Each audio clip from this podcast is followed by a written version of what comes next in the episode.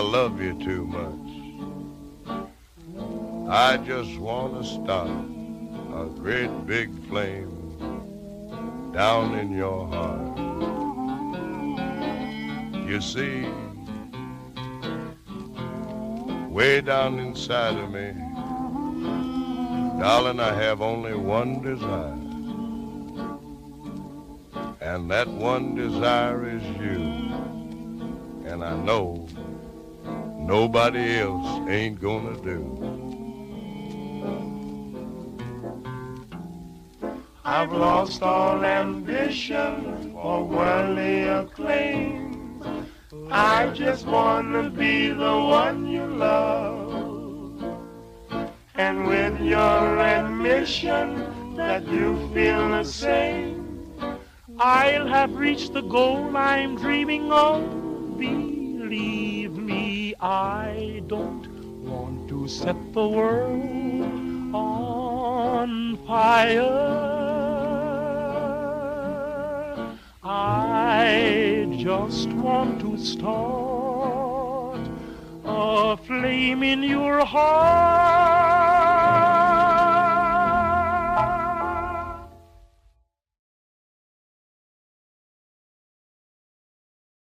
Olá, boa tarde, bom dia, boa noite. Eu não sei que hora você está ouvindo isso, mas retornou o seu programa mais esperado de dois anos de ato. Se você aguentou todo esse ato, parabéns. Tá melhor coisa fazer de Hunter x Hunter. Muito bom. Mas este é o décimo episódio do StojoCast. Para você que acompanhou os episódios anteriores, neste momento, nessa gravação, os recursos são mais acurados. Um investimento em equipamento foi realizado e uma realização mais profissional das gravações ocorrerá daqui em diante. Mas alguns modos continuam. Quer dizer, a música de introdução escolhida por mim continua, os convidados com subcelebridades de internet continuam, ao menos em temas específicos, e também os temas escusos com opiniões polêmicas perseveram neste programa. E você tanto gosta de ouvir fazendo atividades questionáveis. E qual o tema de hoje? Qual o tema foi escolhido? Pelos ouvintes? Não. Por mim? Não. Pela necessidade do momento, claro. O tema foi liberdade de expressão. E eu estou gravando com o Rodrigo Souza Lemes, que já participou de outro programa, aliás, de outros, tanto Canto versus Hegel quanto A Explicação do Mito do Dado. Né, dois programas com audiência alta se comparado com a média do canal. É mais de mil visualizações cada um. E regressamos agora para comentários sobre a liberdade de expressão. E por que este tema? Bom, porque a liberdade de expressão barra-se frontalmente no conceito de democracia, ao menos a forma com a qual é entendida no Estado liberal e democrático de direito.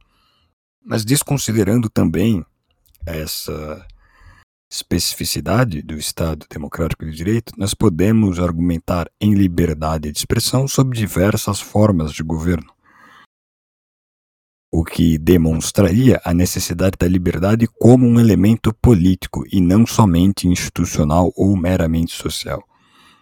A liberdade de expressão garante o próprio desenvolvimento político per se. Sobre isso é importante ter um entendimento correto do que significa a liberdade de expressão e a que ele a serve. Eu gosto sempre de ressaltar que a liberdade de expressão é, sobretudo, um conceito absoluto e que isso significa isto quer dizer que o exercício da liberdade de expressão não pode ser mitigado e, se o for, deixa de existir na circunstância de que, ao limitar a liberdade de expressão, sendo este um conceito absoluto, você está em verdade negando este princípio, pois a liberdade de expressão serve a cada um como meio de defender ideias pelo qual o establishment ou a coesão social se opõe e, portanto, é um princípio de parcimônia e de ampla defesa. Ou seja, não há como argumentar pela liberdade de expressão sem também trazer o princípio jurídico, e aqui é um aporte do direito, da ampla defesa. Acredito que todos os ouvintes já se notificaram e formaram seu entendimento do caso do Monarch e toda a circunstância da sua saída do próprio programa, né, na qual ele defende a livre organização partidária que todos aqui sabem é um princípio defendido por diversas democracias ao redor do mundo, inclusive aquelas que os progressistas mais elogiam, como do lote escandinavo, e também é notoriamente classificado pela participação de partidos até então escusos ou socialmente queixaçados no jogo democrático. Então nós temos países como Noruega, como a própria Estônia, né, como a própria Suécia, que possuem aí na sua integração democrática e partidária grupos de partido nazifascista reconhecidos legalmente, até mesmo nos Estados Unidos. E também em contraposição, então nós temos aí um elemento amplamente autoritário, como um partido nazifascista, nós temos também em contraposição partidos pró-pedofilia. Isso é bom socialmente, é ruim, é algo a ser debatido dentro do conceito democrático, mas esses partidos devem existir porque eles representam uma parcela que, infelizmente, existe no contexto populacional. Mas enfim, então nós temos aí países com partidos de composição nazifascista, também é, países com um conceito democrático muito amplo, do qual nós devemos aprender para realmente discutir o que é o jogo democrático, como ele se dá e quais são os verdadeiros princípios fundadores da democracia. Sobretudo, sem antes esquecer né, do conceito real de liberdade e a que ele serve, e se é possível, e de fato é, harmonizar a liberdade com o Estado ou com as instituições democráticas e fugir da lógica fascistoide de que a liberdade tem que ser mitigada, ou melhor, a organização social também tem que ser mitigada para a efetivação de uma suposta verdadeira democracia que de princípios democráticos não possui nada. Né, e, finalmente cessar com essa adoção de discursos reacionários e antidemocráticos em nome de uma democracia que é claramente ou um, um governo criptodemocrático, ou seja, não é de fato, ou então uma necrocracia ou uma tecnocracia, que é o que nós vemos cotidianamente. Pode falar agora, Rodrigo. Uh, quando a gente discute sobre liberdade de expressão numa sociedade democrática, obviamente vem. Né, a primeira coisa que vem na nossa mente é como os indivíduos vão se comportar nessas relações interpessoais, né? Então, é comum no discurso de uma sociedade democrática a gente entender que a liberdade de expressão ela deve ter um limite. Porque a democracia, em certo sentido, ela não é uma simples. Ela, ela, não, ela não segue simplesmente da etimologia dela como uma ideia de um governo do povo. A democracia ela tem uma certa extensão maior e tem implicações normativas muito maiores. Na democracia, é não só permitido, mas como possibilitado que os diversos indivíduos que participam do jogo democrático, eles possam fazer movimentos dentro desse jogo. E esses movimentos dentro desse jogo incluem a atribuição de certos estados nom status normativos, é, a recusa deles, etc., onde cada movimento vai compor o jogo democrático em geral. Então, quando nós temos uma democracia, nós temos não só não só o jogo em si, mas as regras que permitem esse jogo acontecer. São as regras que acontecem anterior ao jogo. E quando a gente vai falar em, em, em liberdade de expressão, nós estamos falando de uma das regras mais essenciais, porque nesse jogo de atribuir coisas, recusar coisas e de concatenar coisas, a liberdade de expressão se torna necessária. Porque a liberdade de expressão é a liberdade de se manifestar dentro desse próprio jogo. Então, é, dentro de uma sociedade democrática, pelo menos a gente tem, em geral, esse jogo interpessoal, onde tu tens a participação geral do povo, ou pelo menos daqueles que o Estado reconhece como cidadão.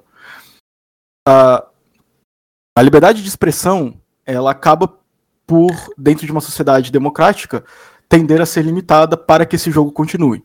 No caso de uma sociedade democrática liberal, nós temos não só a ideia de uma participação do cidadão em geral, mas nós temos a ideia de que esse cidadão deve participar como igual, ainda que não igual materialmente, mas igual formalmente, ou seja, não necessariamente igual segundo é, é, condições econômicas e materiais, mas segundo as condições formais, as condições é, normativas e institucionais que subjazem essa, essas relações específicas.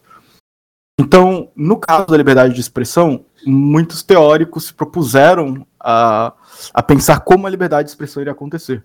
O pensamento mais comum que qualquer pessoa normal tem é que quando vem a ideia de liberdade de expressão, existe a ideia de que a, um determinado discurso, um determinado escrito, porque a liberdade de expressão ela não se manifesta apenas na ideia de uma verbalização, né, mas de outras formas também, ela poderia ser prejudicial a alguém onde, num mundo hipotético, uma máxima liberdade de expressão, ou, ou, até para alguns uma libertinagem de expressão, acabaria criando uma situação de caos e de conflito, onde algumas ideias seriam defendidas, que seriam defendidas seriam liberdades que iriam contra o próprio princípio da liberdade de expressão. Pensando nisso, alguns pensadores liberais clássicos tentaram criar princípios para regular a liberdade de expressão e permitir que não só ela funcione, mas como a ideia de uma sociedade liberal e democrática ela pudesse ser exercita, exercida da melhor forma possível. Um deles foi o John Stuart Mill, né, em seu On Liberty, e ele vai cunhar a ideia do princípio de, de dano alheio, né, em inglês harm principle, a ideia do princípio de, é, de dano alheio é que ninguém deve ser impedido a força de agir da maneira que sua vontade própria escolheu. Então, para o Mil, desde que os atos que nós performamos, eles não sejam atos invasivos, é, extrusórios, é, é, e que eles possam conviver como atos livres em relação aos outros, é, a gente tá, nós estamos permitidos a exercer a liberdade de expressão. Esse é um princípio regulativo que ele deveria regular a liberdade de expressão. Ele é como se fosse um princípio mínimo que permite é, essa manifestação interpessoal. Só que ela, obviamente, tem certos problemas, né? Porque o Mill, ele pensava que, por exemplo, o dano em si causado não é imoral. O que é imoral é a imposição do dano para outra pessoa. Isso que tornaria a questão errada. O problema é pensar como funciona um dano nesse sentido. Porque o dano, ele pode ser interpretado, por exemplo, como muitos filósofos vão fazer, até escolhendo, em vez de escolher o princípio de dano alheio, escolhendo princípios mais fortes, como a ideia de que, por exemplo, um dano psicológico, ou até um dano de ordem subjetiva, ele, ele feriria o princípio, seja qual for ele escolhido, uma versão mais forte ou mais fraca para a liberdade de expressão, é, e por isso é, a, a, pessoa não poderia se expressar. Então, por exemplo, uh, numa sociedade democrática, liberal, nós temos a ideia de que a autoidentificação de uma pessoa hoje ela é um valor muito forte. Então, ir contra essa autoidentificação seria uma forma de é, causar dano a outra pessoa e por isso esse discurso ele deveria ser banido. Então, um exemplo é quando a pessoa tem alguma identificação específica com gênero e esse gênero não é respeitado e, pelo contrário, se faz um discurso contra esse tipo de pessoa, essa classificação de gênero. A sociedade democrática liberal ela veria isso como uma forma de ir contra o princípio que permite a liberdade de manifestação e, essa, e, e daí, portanto, não seria uma liberdade de manifestação de fato. E aí que nós entramos num grande problema. É que nós sempre podemos perpassar um princípio e ele é mais forte do que o outro para definir o que é liberdade de expressão ou não. E, portanto, nós acabamos criando um grupo de discursos pelo qual eles nunca podem ser manifestados, porque serão discursos que sempre causarão dano alheio. Como, por exemplo, a ideia de discurso de ódio. Tendo essa categoria geral, ela se aplicaria a todos esses casos, e daí nós teríamos um grande problema.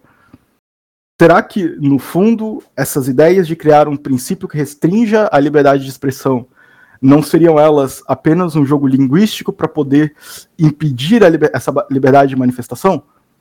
Bom, a questão é que tudo isso depende de como nós vamos conceber a democracia e como vamos conceber as, as relações interpessoais. Hum, de fato, o jogo democrático depende dessa definição. Afinal, a democracia depende da definição da liberdade culturalmente estabelecida, seja ela qual for, mitigada ou ampla para que possa construir a participação social. Eu lembro de uma passagem interessante é, que acontece no contexto da briga política entre o Terceiro Reich e a União Soviética, onde o Trotsky inclusive afirma que independentemente desses partidos serem favoráveis ou não às suas ideias, o ato de calar, de calar-lhes a boca seria sobretudo antidemocrático e seria agir tal como eles agiriam. Então é interessante mencionar esse episódio por uma questão muito oportuna. Não há como se defender é, a satisfação social ou um sistema pleno de satisfação social, que aí seriam os casos mais, mais fantasiosos ou mais específicos de quem defende algum tipo de socialismo, algum tipo de comunismo, alguma ideia do gênero, sem defender antes a participação democrática. Essas ideias de satisfação plena, de satisfação social plena, elas estão além e não aquém a democracia. E uma vez estando além da democracia, elas precisam prezar pela liberdade de expressão, pela ampla defesa e pela livre organização partidária. Então é interessante definir isto antes. Esse discurso velado, ou melhor, esse discurso específico de que grupos precisam ser silenciados, que grupos precisam ser mitigados e divisões categóricas e fulcrais necessitam ser feitas, quer sejam sobre aspectos mais abstratos como o próprio gênero hoje em dia, sejam sobre aspectos mais específicos, como o que era chamado de raça no século anterior, mas essas divisões necessitam ser operacionalizadas na realidade social para que se constitua um governo supostamente democrático, esta operabilidade, essa operacionalidade, ela é chamada de fascismo de fato. E aí nós caímos numa questão muito interessante. Diversos dos, me dos mecanismos utilizados por grupos progressistas dos mais diferentes tipos partidários possuem natureza teórica e política fascista. Hum a setorização da sociedade por grupos específicos contra a individualidade, a criminalização de discursos né, e não de pessoas que atentem contra a coletividade, a ideia de direitos específicos criados para grupos. E aí vocês já entendem do que eu estou falando. Determinado grupo com determinada colocação social, econômica ou individual possui direitos X, Y, Z acima de outro grupo. Né. Quando que uma sociedade efetivamente democrática conceberia a ideia de que os direitos são de fato universais e, portanto, se um cidadão possui determinado direito e a condição de cidadania se estende aos demais, independentemente de exclusividades ou de diferenças, então todos possuem aquele direito de maneira plena e igualitária. Agora, a grande polêmica se dá no sentido de que a democracia é insustentável sem o conflito. O conflito é o elemento que movimenta não somente o marchar histórico, mas também né, a dinâmica do jogo democrático. Então, uma democracia saudável, ela garante o conflito de ideias, mas também restringe a radicalização destes elementos. Agora, uma democracia em frangalhos faz o contrário. Ela já está sendo minada e cooptada por grupos radicais antidemocráticos e, na tentativa de censurá-los, acaba os radicalizando de vez e trazendo o terrorismo à tona. Acredito que um exemplo muito oportuno seja o que o Reino Unido vem tentando fazer desde o início dos anos 2000. Por volta de 2011, um, uma deputada britânica veio a ser assassinada. Grupo até então supremacista, um grupo supremacista branco. E esse episódio clavou uma campanha incessante do governo britânico para, para criminalizar grupos de atividade terrorista, inclusive que quer sejam eles associados ao islamismo ou mesmo ao que eles chamam de extrema direita. No entanto, essas leis, né, esses jogos normativos, quer seja por parte do executivo, formando uma comissão específica, quer seja por parte do legislativo, aumentando penas e tentando criminalizar outras atividades, como, por exemplo, o acesso a links, sim, isso mesmo, o acesso a links de conteúdos supostamente extremistas. Alguém te manda um link, você, na curiosidade, acessa, a partir do momento que você abriu, né, pela criptografia e pelo armazenamento de usuário dos servidores de internet, você já é automaticamente um criminoso. Né. Você vê, percebe como isso fragiliza a segurança jurídica, a própria coesão social né, e acaba transformando a criminalização do Estado, que é um poder forte, em algo banal.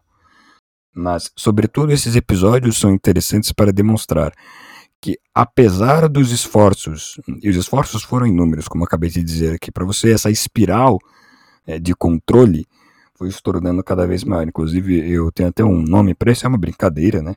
Mas eu chamo de espiral George Orwell, porque você começa a criminalizar discursos que rompam com o establishment, e esses grupos se radicalizam cada vez mais cometem mais atentados terroristas e a criminalização aumenta. E nada disso debate a ideia que causa a organização desses grupos, mas somente a sua organização de fato. Ou seja, não resolve o problema. De, epistemologicamente, inclusive, não resolve o problema. Agora, há de se discernir. Será que essa é a tática correta? Eu acabei de dar um exemplo do Reino Unido, que inclusive teve um aumento percentual de 390% nos atentados terroristas após sua campanha de 20 anos de tentativa de criminalização de grupos radicais. Inclusive, a referência vai estar aí no, no rodapé, tanto do episódio do Spotify quanto também na descrição do vídeo do YouTube. E você poderá conferir o fracasso dessa campanha política ministrada pelo governo inglês. Por fim, eu gostaria de definir algo aqui. É, o que nós chamamos de democracia hoje é nada mais que uma organização positivista e tecnocrática onde a economia global e as posições de hegemonia global que essa economia produzem necessitam ser manuteídas e garantidas a qualquer custo. Então, como eu sempre digo, o que nós chamamos de democracia hoje não se orienta, apesar do discurso, a defender a democracia, que preconiza tanto a livre organização partidária como a liberdade de expressão, mas sim a defender o que eles chamam de instituição democrática.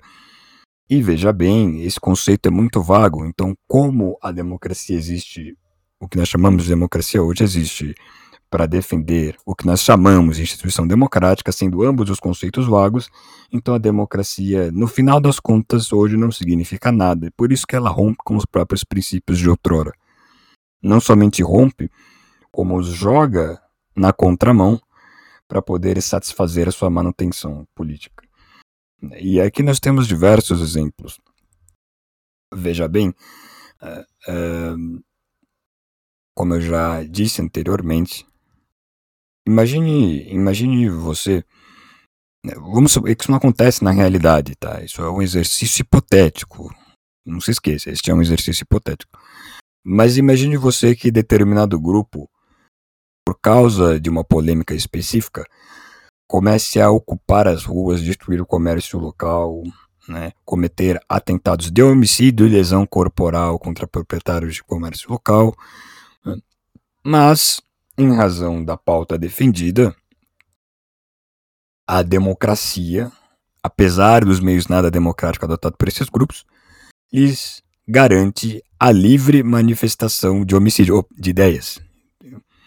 E a livre manifestação de ideias é transfigurada na forma de atentado ao patrimônio público e privado se preserva. Este grupo, então, no momento já crítico organiza-se e perpetra todo o tipo de agressão aos patrimônios público e privado, né, além de agressão à vida de terceiros, mas, em razão do jogo político, sua manifestação parece não ferir nenhum princípio democrático, né, vez que encorajar grupos supostamente socialmente rechaçados, grupos que compõem supostamente uma ou outra minoria social a se manifestarem, quer seja pelo meio qual for, inclusive por meio de homicídio e afins, é uma forma de defender as instituições democráticas. Porque uma das instituições democráticas não é a garantia da vida, o primeiro direito fundamental do Estado, mas sim, mas sim a exaltação da diversidade, a subversão de grupos diversos a grupos supostamente hegemônicos, ainda que os grupos hegemônicos sejam criminalizados e os grupos diversos supostamente oprimidos não sejam. Esta é a configuração atual do que nós chamamos de democracia. É, é bem interessante isso, porque a gente vê que a maneira como a gente concebe a democracia e a gente concebe esse jogo interpessoal ela modifica muito o que a gente concebe por Estado, né? É, é interessante a gente voltar, por exemplo, pensarmos no, no, iluminismo alemão, mas pensarmos em pensadores como Kant e Hegel, concebiam o, que o Estado primariamente estaria preocupado com a liberdade, né? Tanto em Kant como Hegel isso é algo muito presente. E hoje a gente vê que esse ideal ele mudou muito é, em alguns momentos o Estado ele é mais preocupado com a equidade, em certo sentido, pelo menos no sentido formal e às vezes mesmo no sentido material, do que com a própria liberdade. Né? Essa, essa visão que a gente tem de que uh, essa visão que tu passou que as instituições democráticas muitas vezes acabam passando por cima do jogo democrático como é, objetos de maior valor, importância ou prioridade numa hierarquia, é, também um fenômeno de alienação, né? É, o Hegel ele descreve de certa forma esse fenômeno é, de uma forma muito complexa e, e, talvez expor ele aqui por inteiro não não seja interessante, mas em geral é, o espírito humano quando ele chega exatamente na modernidade ele se encontra repleto de instituições. As instituições, tanto como o direito, a moral, etc., são formas pela qual o espírito humano ele se, obje se objetiva no mundo. Então, quando o espírito humano ele acorda na modernidade, digamos assim, ele, ele já tá, ele já acorda com várias formas de objetivação dele mesmo ali. Porém, o espírito ele não concebe que foi ele a pessoa quem fez isso. Porque no ato de externalizar-se, o espírito, na criação dessas construções racionais dele, ele perde uma essência de si mesmo. Ele não consegue com que essa externalidade dele volte a si mesmo e preencha a essência. Então, nesse sentido, nós temos uma alienação, que é um desessenciamento, é uma perda de essência para o espírito daquilo que ficou alheio a ele, aquilo que ele anteriormente externalizou. Sem o reconhecimento de que aquilo é confecção dele, o espírito ele naturaliza as próprias criações dele. Então, é, o espírito acaba criando uma certa mistificação com essas formas objetivas dele. Então, dando um exemplo no, no jogo democrático, nós tomamos a ideia das instituições democráticas como algo basicamente natural. Algo que, de certa forma, seria inconcebível, ou, seria, ou, ou qualquer outra alternativa seria uma sociedade injusta, porque nós concebemos as, essas formas de manifestação do espírito como naturais. E isso percorre a, isso percorre a todo o nosso pensamento comum. Então, quando, então, quando por exemplo, gente, nós começamos um debate sobre a liberdade de expressão, nós já começamos pressupondo o jogo democrático e especificamente o jogo democrático liberal.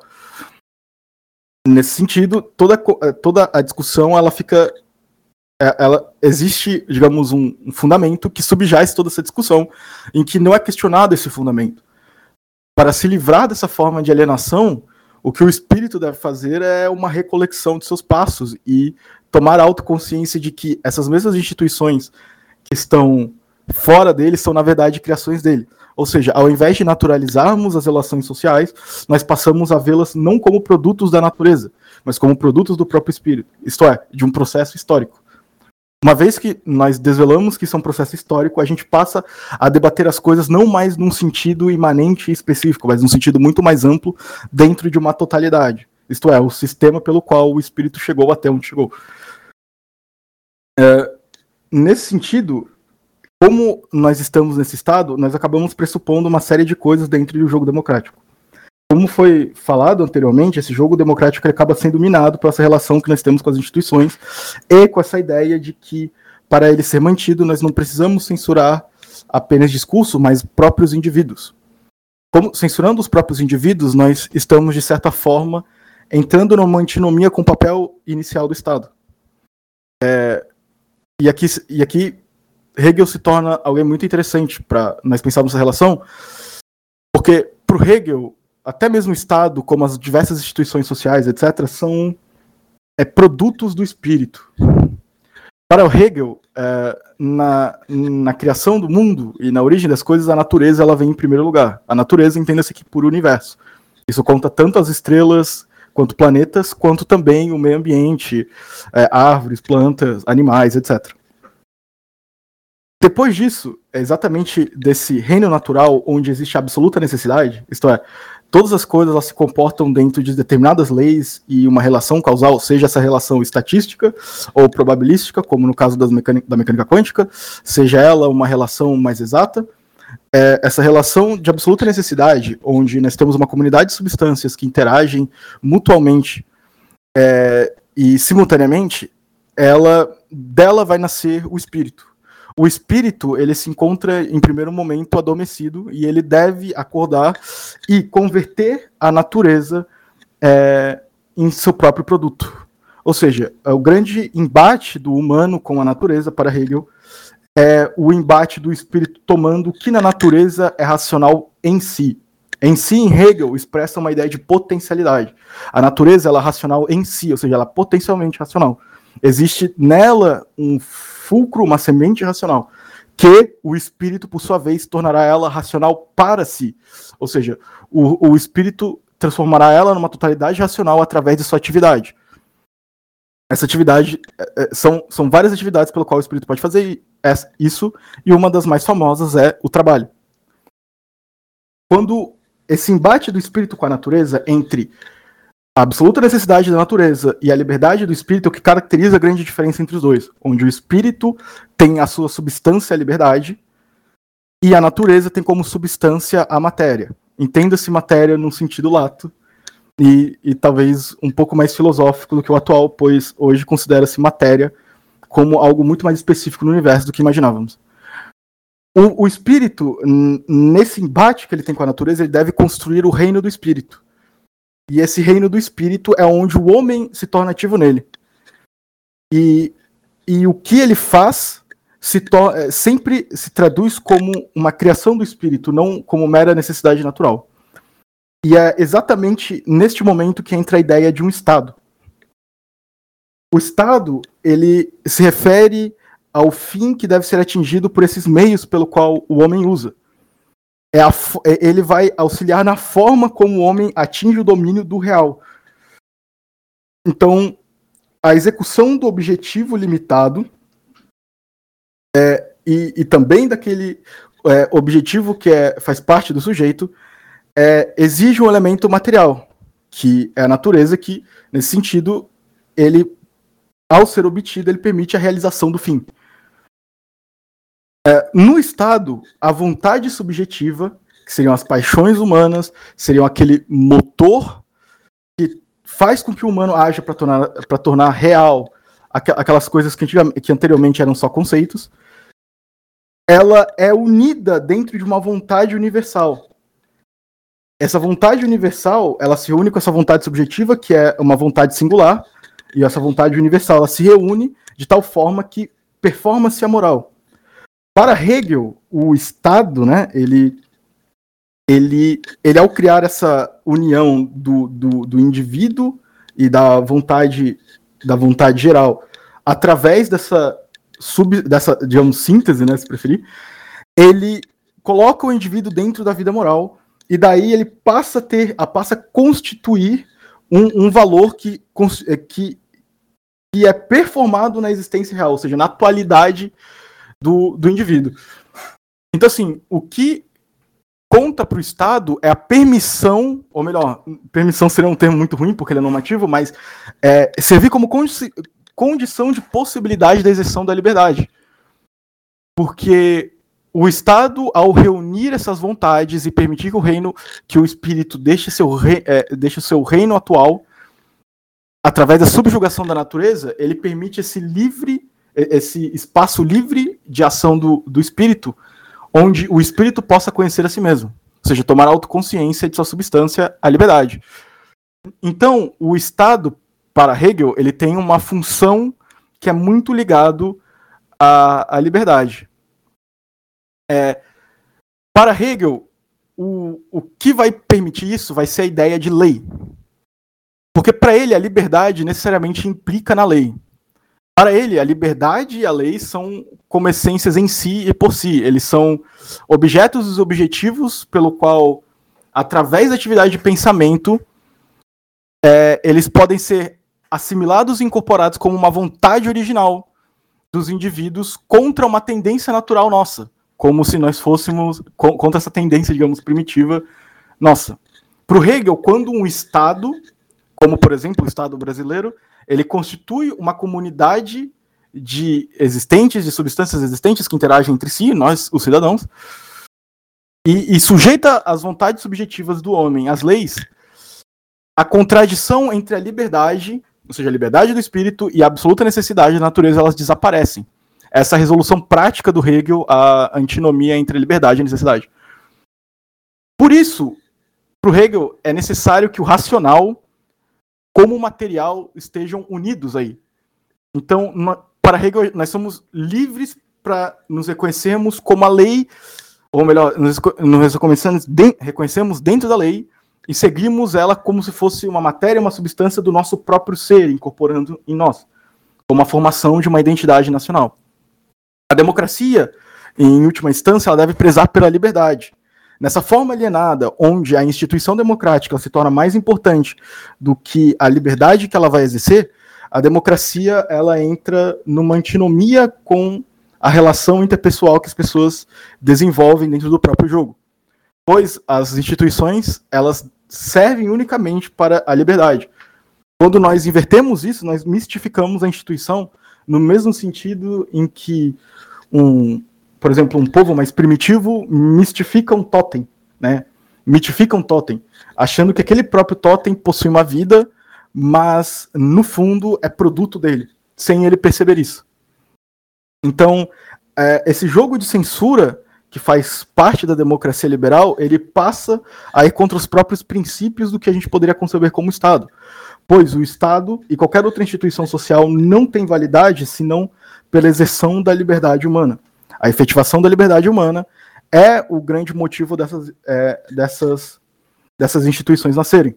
Pois, exatamente quando falamos de, em jogo democrático, nós falamos de uma relação interpessoal da exerção da liberdade, onde eu tenho a liberdade para expressar e manifestar certas coisas que podem ser aceitas, ignoradas, rejeitadas e combatidas por outros. E nesse jogo de liberdade, a gente performa o caminho do espírito para o, o autoconhecimento. Esse caminho é também a descoberta da liberdade.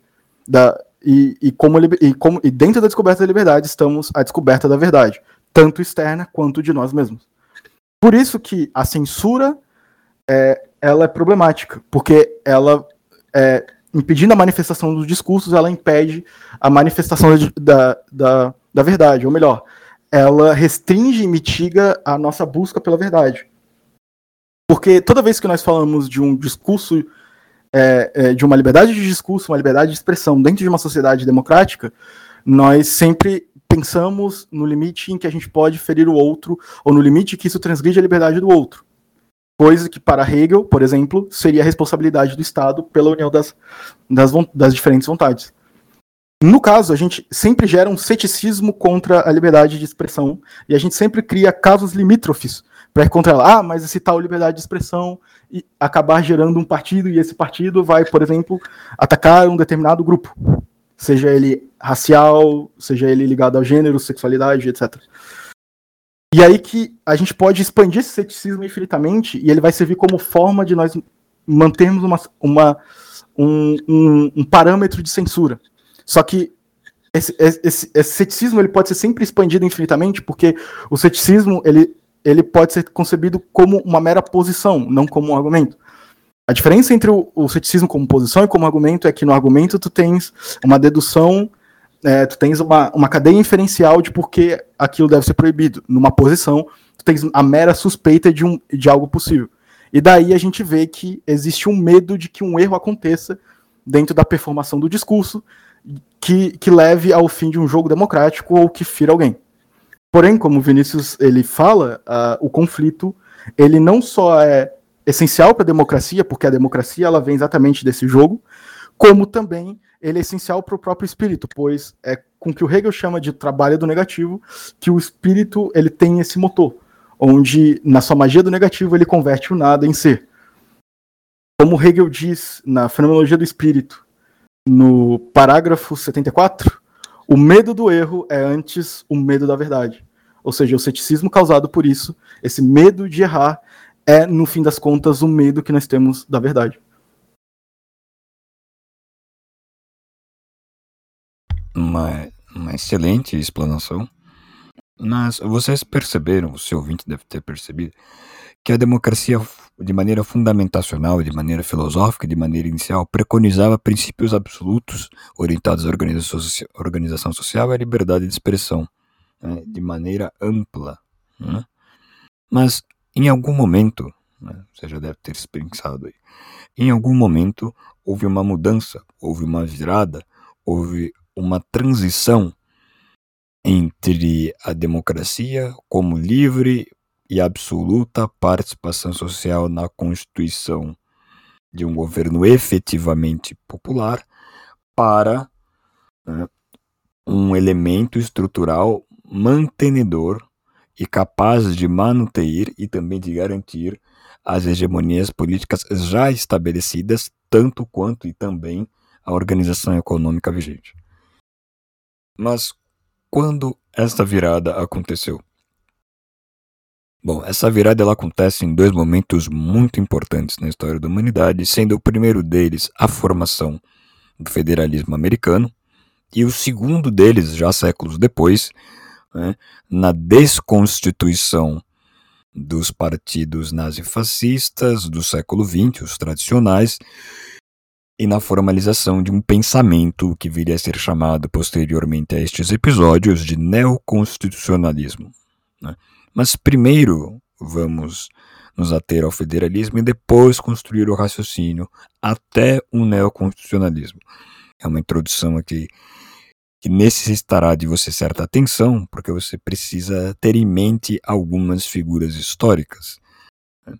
A primeira delas é o John Adams. Então, se você não conhece ou conhece o John Adams, ele foi um dos presidentes dos Estados Unidos. Logo após, um pouco tempo após, a promulgação da Constituição. Tanto que tempos depois, ele irá concorrer, inclusive, com o próprio Thomas Jefferson, que era, em verdade, um defensor da democracia no modelo clássico barra republicano. Mas havia ali naquele contexto uma divisão partidária e binária, ou logo dicotômica, né? algo clássico dos Estados Unidos da América, mas onde organizavam-se de um lado federalistas que eram a favor de uma intervenção estatal ampla e também de uma intervenção econômica ampla, mas sobretudo, e aí o aspecto fulcral, de uma atuação estatal centrada no poder judiciário e, portanto, também né, na centralização federativa. Nós tínhamos, por outro lado, os antifederalistas, que preconizavam uma descentralização de poder, uma autonomia maior dos estados componentes dos Estados Unidos da América e também uma atuação maior do legislativo, inclusive local, sobre os demais poderes em maneira equalizada, afastando a aglutinação de capacidades do poder judiciário. Hum. E, no entanto, a eleição se decorre. Em determinado momento, obviamente, os federalistas perdem a eleição, mas em um momento anterior à passagem política, em um momento anterior à passagem de governo aos antifederalistas, os federalistas publicam um decreto onde, neste decreto, preconizam e criam uma série de tribunais judiciais capazes de jogar casos interestaduais ou que versem sobre lei federal. E aí nós temos o fenômeno primário do positivismo operando sobre e não sob a democracia. Uma vez que o positivismo opera sobre a democracia, não é? A tirania institucionalizada ou a tecnocracia já esperada ou o formalismo institucional pseudo-democrático impera. Nós vamos ter como resultado deste cenário uma série de polêmicas envolvendo legislação interamericana. Uma dessas grandes polêmicas é a capacidade de reformar ou não as decisões, ou o que viria a ser mundialmente conhecido e copiado como Corte Constitucional. Não sei se alguém aí tem conhecimento sobre, mas a Corte Constitucional é um órgão, obviamente judiciário, capaz de discernir, distinguir e cravar se determinada lei, se determinado ato normativo, quer seja de fato uma lei ou mesmo uma portaria, possui é, validade, ou melhor, possui arcabouço constitucional ou não. E, enfim, é, esta instituição basicamente surge por meio de uma lei específica, ao contrário do que acontece no Brasil, onde o Supremo Tribunal Federal, que é nada mais que uma Suprema Corte operacionalizada por força constitucional, aqui nós temos uma Suprema Corte constituída por lei após a Constituição, porque eles não tinham ainda todos os conceitos da funcionalidade estatal formados no âmbito republicano democrático à época que os pais fundadores efetuaram o texto constitucional primeiro. Mas veja, Veja que curioso. Nós tínhamos uma lei que instituiu um poder capaz de julgar todas as outras leis, ou seja, o mesmo status normativo instituindo um poder capaz de julgar todos os outros elementos do mesmo status normativo e, claro, né, por consequência, interpretar e vincular uma interpretação do que seria julgado correto ou não ao texto constitucional. E assim, a jurisprudência forma um vício na leitura democrática de modo a gerar uma previsibilidade, e isso claramente é utilizado depois como garantia econômica. Mas este seria um outro debate. Então, nós temos nessa formalização, né, com a queda partidária do federalismo americano, mas com a sua consagração institucional, a formalização do que viria a ser né, esta, esta democracia tecnocrata, essa pseudo-formalização né, da instituição democrática ou essa institucionalidade não popular, né, não liberal do que supostamente seria a democracia. E nós temos aí, avançando séculos, um segundo cenário, que é a composição do neoconstitucionalismo. É um movimento da filosofia do direito que surge após né, a queda dos regimes mais totalitários, apesar de não gostar do termo, do século XX. Os regimes nazifascistas tinham né, como, como jogo, inclusive inspirados nesse modelo, hum, federalismo americano, a ideia de que se há uma lei que justifique determinada atuação estatal, então essa atuação é válida, pois a lei, por representar a vontade do povo, justifica de pronto determinada ação do Estado como sustentada na vontade popular.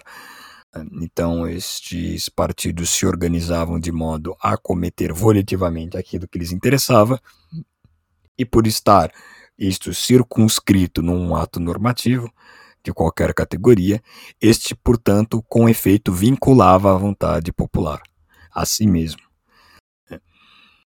Então, os teóricos do direito começaram a virtualizar, a pensar, a tentar elaborar, a criar uma forma de coibir esse tipo de exercício retórico institucional que validasse qualquer forma de tirania.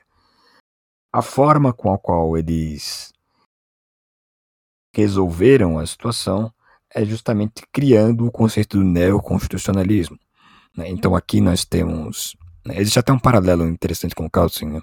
Kelsen, inclusive, tem suas. Tem, claramente, né? Tem suas origens no positivismo. O positivismo ele é sempre o desvirtuador da democracia, né? Que ele surge mais uma vez, onde a Constituição não possui somente leis capazes de serem alteradas, emendadas, formuladas, reinterpretadas, mas ela possui também princípios. Né? E os princípios devem nortear não só a criação de leis, mas a interpretação destas. Então vocês compreendem isso? Existe uma gama de princípios que servem para a interpretação das leis. E estes princípios, com efeito e teoricamente, servem à composição democrática. Logo, seguindo estes princípios, quer seja na promulgação, quer seja na interpretação, quer seja na criação, ou quer seja na aplicação das leis, nós manteríamos em tese a coesão democrática. Mas daí os senhores podem pensar quem faria então a interpretação destes dispositivos? Quem faria a subsunção dos princípios às leis? Quem efetuaria os silogismos maiores e menores? Eu lhes respondo: o judiciário. E aí nós temos um grande problema, e agora que você já deve ter percebido como aconteceu, por que aconteceu e como se deu essa aglutinação de poderes nos órgãos judiciários e como eles conseguem se projetar para além, como e por que conseguem se projetar para além dos demais poderes, a saber, tanto o executivo quanto o legislativo. É? Então nós temos aqui uma configuração muito específica que você pode se interessar a estudar mais a fundo, pelo livro do Han Hirsch, chamado Towers Aristocracy, onde ele concorda com a mesma tese que a minha, chega à mesma conclusão que a minha, de que o modelo neoconstitucionalista levará a uma aglutinação inimaginável de poder pelo judiciário e fará da democracia uma tirania. Ele chama isso de juristocracy e não mais de democracy. Sabiamente. É, é válido dizer que, como nós temos essa expansão do poder é, normativo do judiciário, a gente passa agora a estender-se a um certo jogo linguístico que se sobrepõe ao jogo, é, digamos, normal da democracia, né? Então, nós temos aí esse grande problema, como tu falasse, de quem vai fazer os silogismos maiores e menores para fazer essa transição, essa mediação. Então a gente tem um problema que, por exemplo, uh, uh, nós vamos ter um, algo que o Wittgenstein chama de interpretação, né?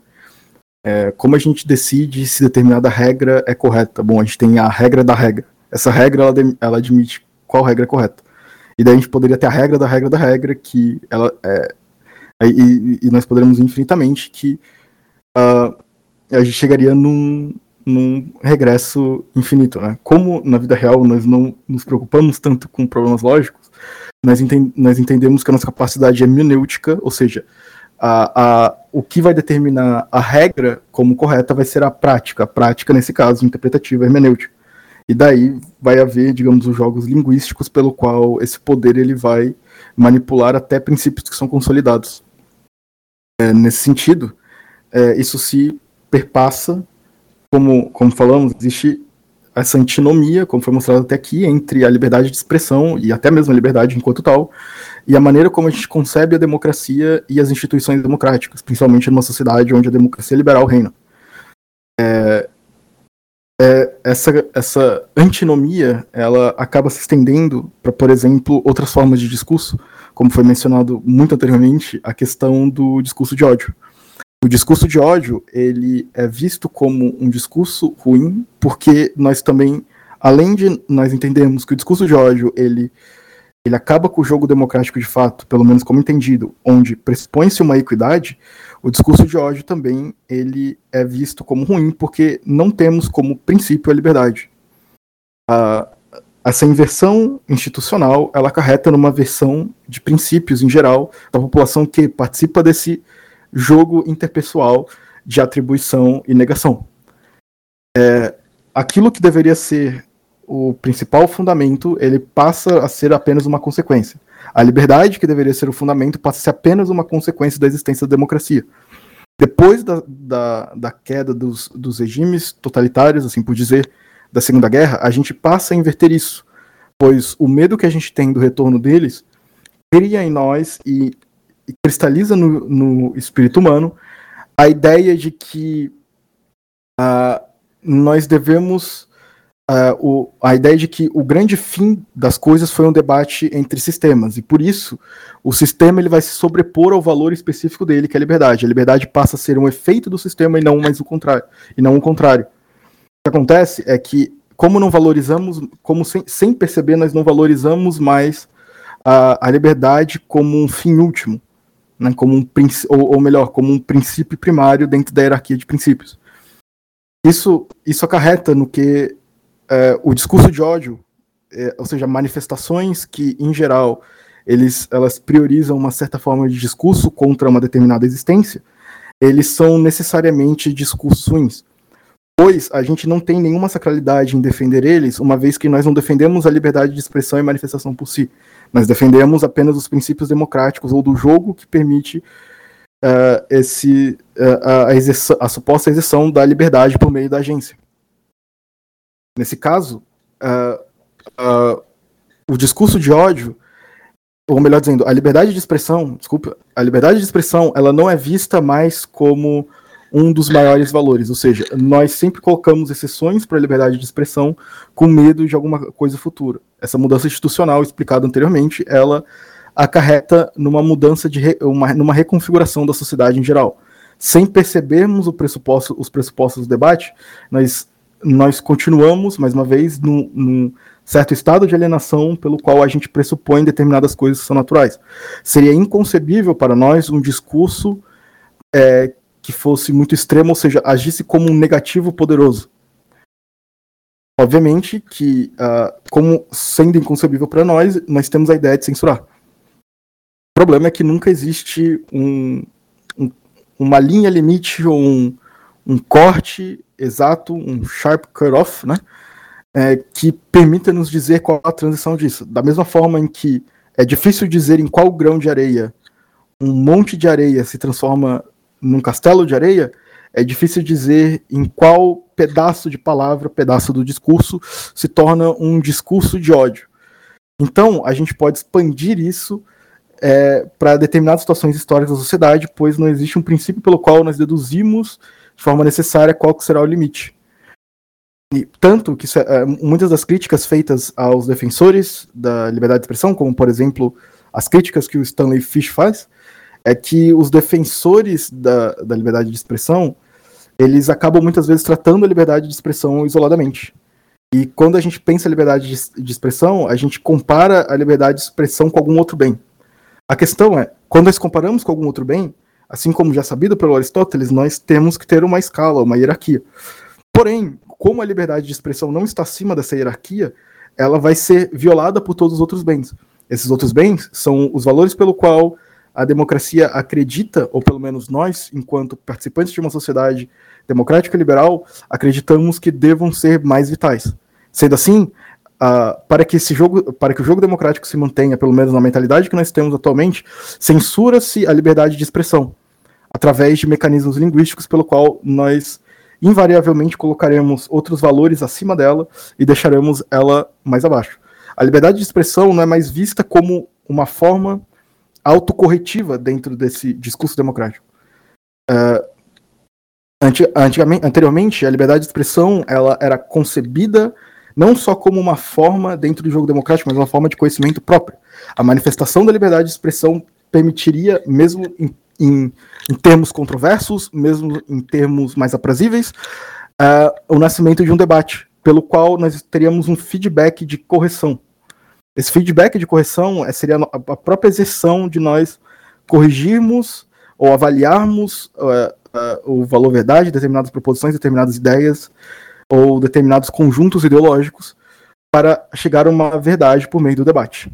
Porém, presume-se que certos discursos eles não são passíveis disso e devem ser apenas ignorados. Ou melhor, já presume-se a falsidade deles.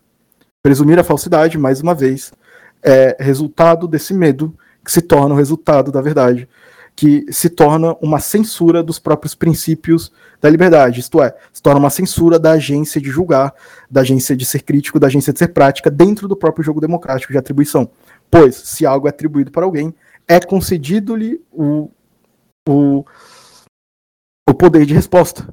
Esse poder de resposta está em negar determinado status ou reconstruir ele para afirmar se é ou não é.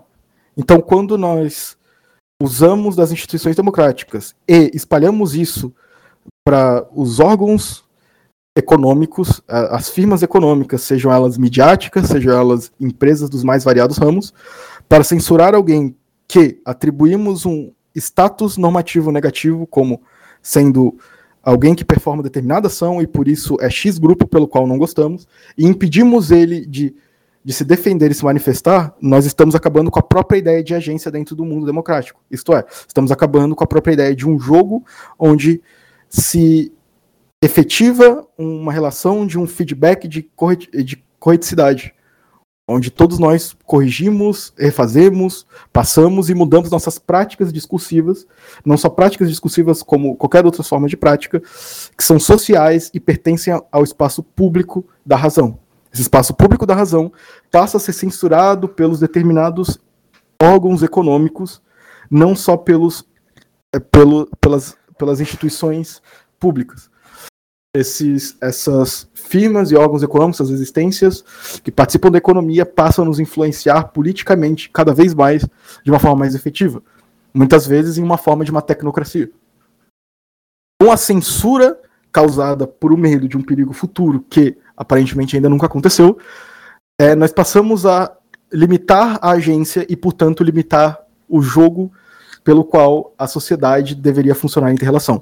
Fazendo isso, nós banimos, através desses discursos, como princípios mais fortes que proíbem determinada, é, que limitam a liberdade de expressão, ou classifica reclassifica classificações e reclassificações de determinados discursos que são permitidos, nós acabamos limitando a agência humana e nós acabamos limitando o jogo democrático para poder servir a um determinado propósito.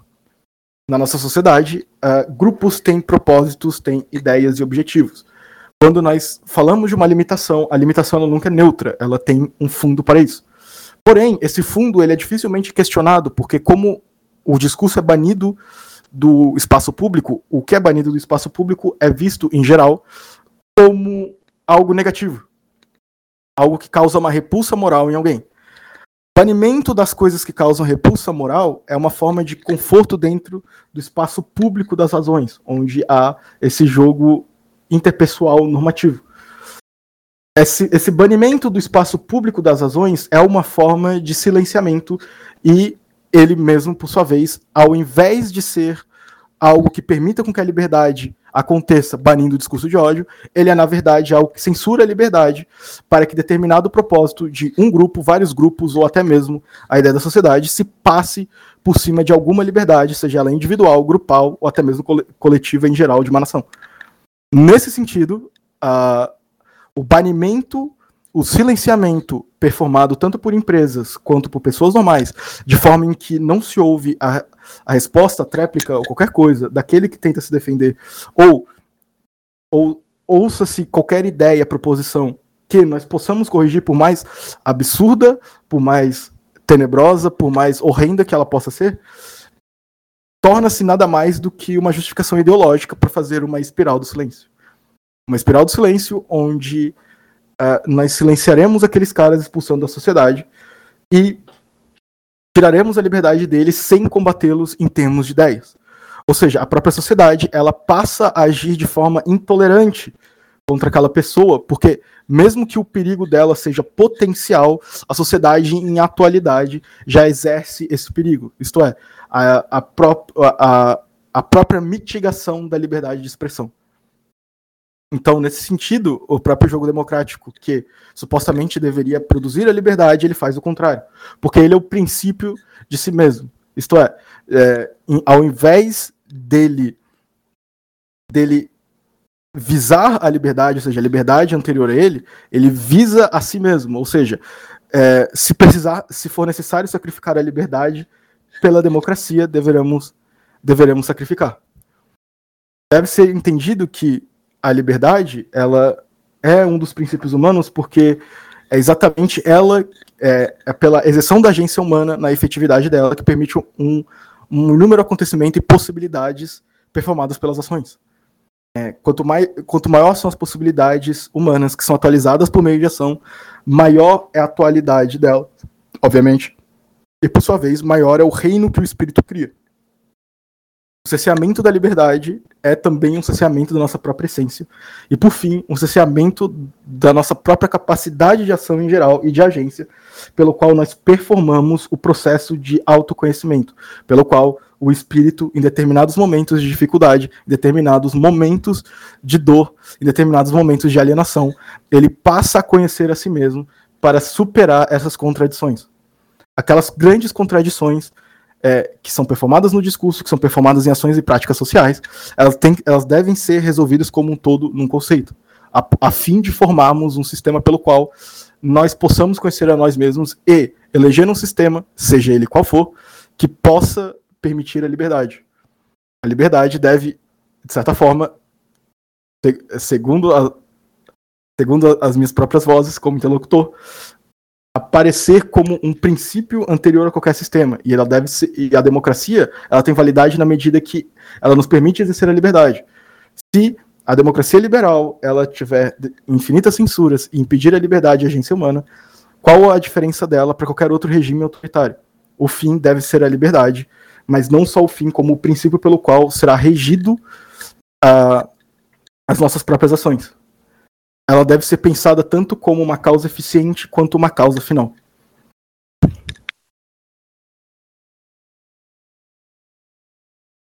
Por fim, acredito ser importante salientar, assinalar, sinalizar, inclusive, o perigo do resultado que se põe hoje.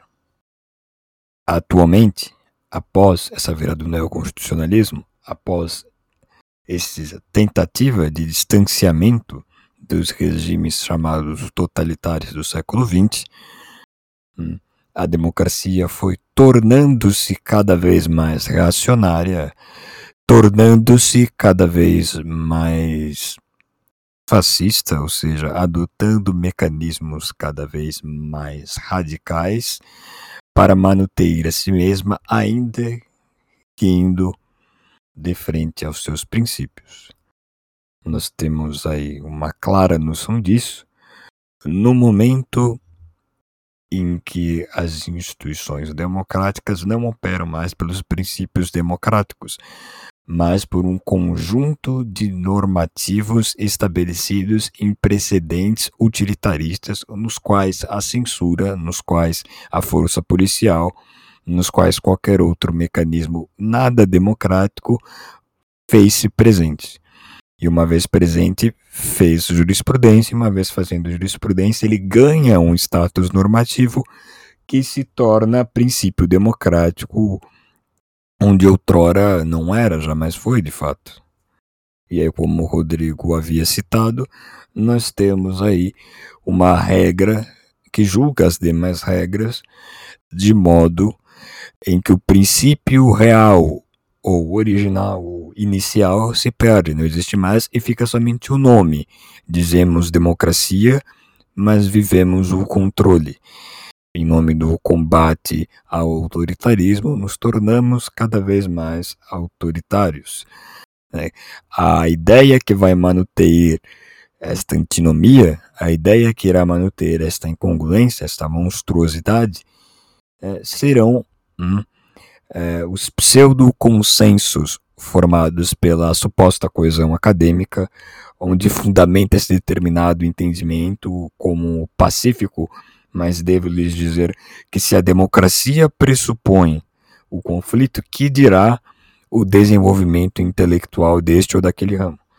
Nós devemos lembrar que o consenso científico é um elemento teórico fabricado pelo próprio positivismo no fito de legitimar a já conhecida tecnocracia, ou seja, de legitimar aquele modelo de governo onde o conjunto de supostos especialistas irá discernir né, e resolver, até então, teoricamente, todas as questões às quais a sociedade urge de resolução. Nós devemos entender, portanto, que a democracia sem os princípios democráticos não é democracia, apesar de assim se intitular. A democracia só é democracia com a garantia da liberdade. A democracia só é democracia de fato com a garantia da livre organização ou associação partidária. A democracia só é democracia de fato com a liberdade, pois a democracia é meio pelo qual o espírito se desenvolve dentro de um cenário, dentro de uma virtualização de um conflito constante esperado e assim entendido, onde as ideias irão se sobrepor, mas jamais se censurar. A forma com a qual nós concebemos a democracia hoje não é democracia de fato. Nós podemos viver uma criptocracia, nós podemos viver uma necrocracia, nós podemos viver uma oligarquia, nós podemos viver todas as formas de governo as quais se intitulam de democracia, mas não o são de fato. Então, se você aí, ouvinte, se você adota uma postura progressista, ao menos assim se intitula, mas todos os mecanismos de atuação estatal pelos quais você milita ou defende são de conteúdo reacionário, são de veias a nível Karl Popper e semelhantes, não há nada de democrático na sua postura. E talvez, por incrível que pareça, aquele que diz se opor à democracia, ao defender princípios como a liberdade, ao defender princípios como a livre associação, ao defender princípios como a determinação de pequenos grupos, inclusive o familiar, acaba sendo mais democrático do que o auto-intitulado democrata.